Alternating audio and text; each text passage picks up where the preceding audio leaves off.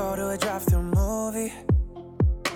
Up at the top and the back and just go cruising. 嗨，各位小伙伴，大家早上好，我是瑶瑶老师。在今天这期节目当中呢，我们将会来学习一段来自于《摩登家庭》第三季第五集当中的英文台词。它呢非常的简短，先请各位同学呢一起来听一下。I just gotta get my hands on that nine hundred dollars. I just got get my hands on that nine hundred dollars. 我就是想拿回我那九百美元。I just got get my hands on that nine hundred dollars. I just gotta get my hands on that nine hundred dollars. 那么在这样一段话当中呢，我们需要注意哪些发音技巧呢？首先，第一处，gotta 这个单词的话呢，它在美式发音当中，其中的 double t 字母组合呢，它存在一个非常典型的闪音处理 ，flap t。所以呢，在美式发音当中呢，这个单词我们会读成 gotta，gotta，gotta。而前面的话呢，再加上 just，那么此时的话呢，会形成一个失去爆破。所以的话呢，这样的两个单词，我们在美式发音当中呢，可以读成 just gotta，just gotta，just gotta。好，然后呢，再来看一下第二处发音技巧，get my 放在一起的话呢，可以有一个不完全爆破的处理，所以呢，我们可以读成 get my，get my，get my。而 hands on 放在一起的话呢，可以有一个自然的连读，我们的连读之后呢，可以变成 hands on，hands on，hands on。然后呢，再来看一下最后这一处发音技巧，that nine 放在一起的话呢，可以有一个不完全爆破的处理，所以呢，我们可以读成 that nine，that nine，that nine。 Hi, hi, hi. Phil, where are you, honey? Let's talk to you. Do you know what our daughter did? Nothing. She's fine. She's reading. No, not her. Haley. Haley! Come over here. I want to talk to you. There she is. Not a scratch on her. You have something you want to say to us? Uh, Hmm, let me help you out here. Fake IDs. What? Mm-hmm. Haley tried to get her and her friends some fake IDs. I wasn't going to use them for drinking. We just wanted to get into this club to see a band. She took a bunch of money from them and then she lost it. How much? Nine hundred dollars. oh my god! Oh, Not my fault. I gave money to this guy. He's the one who ripped us off. what happened to your face? Oh, I ran into a door. What happened to your face? Dad hit me. It was an accident. I was trying to open up a band aid. What's wrong with her? Growth spurt. What's wrong with her? I drugged her. Phil. I accidentally gave her the nighttime allergy medicine. Hmm. All right, one thing at a time. Haley, how are you going to repay your friends? I don't know. I know. You go there with a couple of guys. She's got to get the money back. Who is this kid? A guy at school's cousin's friend. He lives in Gardena. Well, if you know where he lives, just call the police. No cops. We can't afford a scandal right now.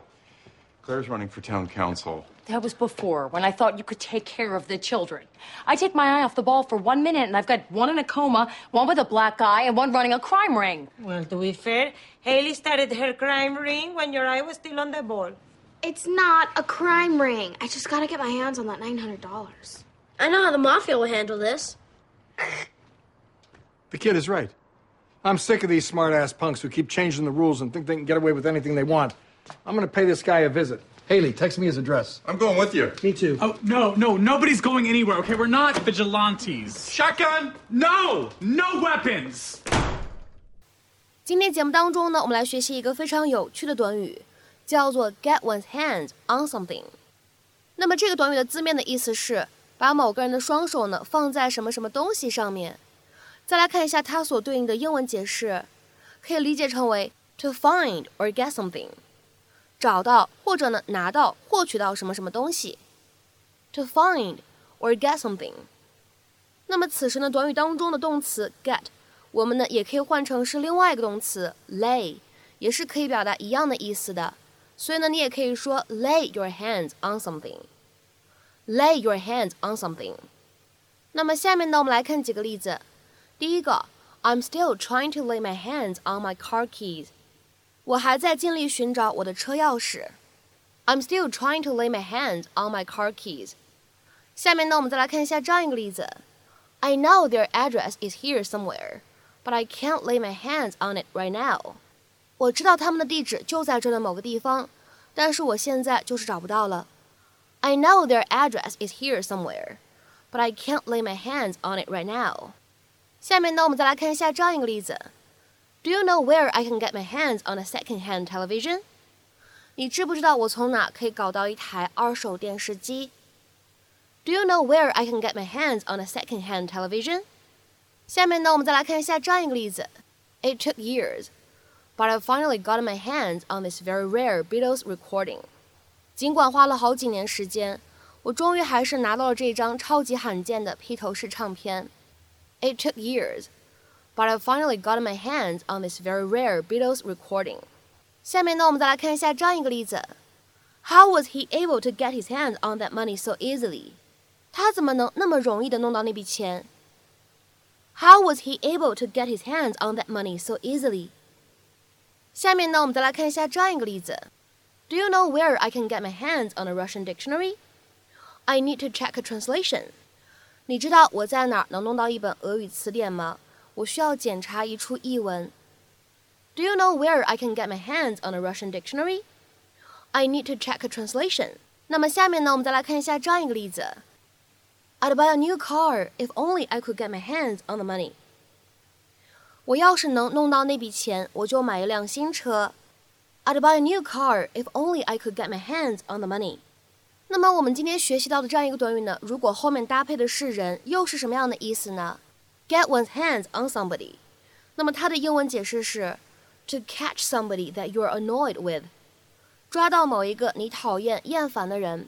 下面呢，我们来看一个例子。Wait till I get my hands on him. He'll really be in trouble.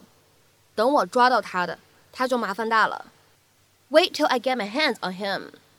He'll really be in trouble. 那么下面呢，我们来看一下，在今天节目的末尾呢，有一个这样的翻译任务，需要各位同学呢来完成，是一个相对来说呢比较简单的英译汉。The new toy is so popular that you can't get your hands on it anywhere. The new toy is so popular that you can't get your hands on it anywhere。那么这样一个句子应该如何去理解和翻译呢？期待各位同学的踊跃发言。我们今天这一期节目的分享呢，就先到这里，See you。